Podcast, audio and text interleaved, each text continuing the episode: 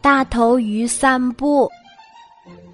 大头鱼居住在河底一幢小小的房子里，水草缠绕着它的窗户。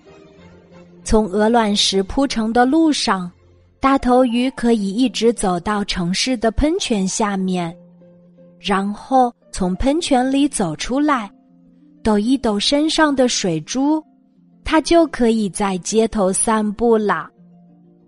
大头鱼散步的时候。他的大头皮鞋发出哒哒的声音，和街上大部分男人一样，他腆着大肚子，抬着头在街上走着，步子不紧也不慢。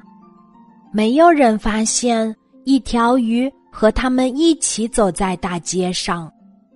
可是忽然之间，天上开始下雨，街上的男人们有的用报纸。遮住自己的光头，有的用公文包顶在头顶，还有的用衣领罩住头顶，而大部分的人用双手抱住头，他们跑得飞快，抢着到屋檐下躲雨。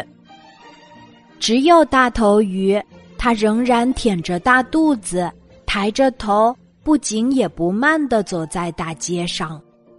大街上只有大头鱼走着，大家很快就发现大头鱼的服装是鱼尾服，而且看起来鱼尾服是不怕被雨淋的。啊，是鱼，他是鱼先生。大头鱼听见有人叫起来，是一个戴草帽的男人，他看上去也不怎么怕雨淋。大头鱼回头看的时候，吓了一大跳。他的身后有三只猫跟着。大头鱼逃回喷泉，从喷泉回到河底。他发誓，下次一定要带一把伞。当街上只有他的时候，伞可以遮住尾巴。大头鱼第二次出门儿，带上了一把伞。街上有很多老先生，他们拄着拐杖，步子不紧也不慢。大头鱼把伞当成拐杖拄着，步子不紧也不慢。没有人发现一条鱼和他们一起走在大街上。太阳渐渐升起来，大家撑起了伞，只有大头鱼先生。他用伞遮住尾巴。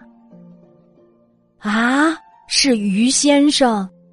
大头鱼听见身后有人叫起来：“啊，又是那个戴着草帽的人！”他说：“遮住尾巴没用，我见过你，你的头特别大。”大头鱼回头一看，吓了一大跳，在他的身影后。有三只猫的影子，大头鱼逃回河底，发誓再也不会在晴天和雨天上街了。他对自己说：“好在除了雨天和晴天，还有阴天。”下雨的时候，大头鱼在河底睡大觉；出太阳的时候。大头鱼在河底悠闲的喝咖啡、看报纸。大头鱼想，世界上最安全的地方大概就是河底了吧，而最好玩的地方大概就是大街上了。他盼望着阴天赶快到来。今天的故事就讲到这里，记得在喜马拉雅 APP。搜索“晚安妈妈”，每天晚上八点，我都会在喜马拉雅等你，小宝贝，睡吧，晚安。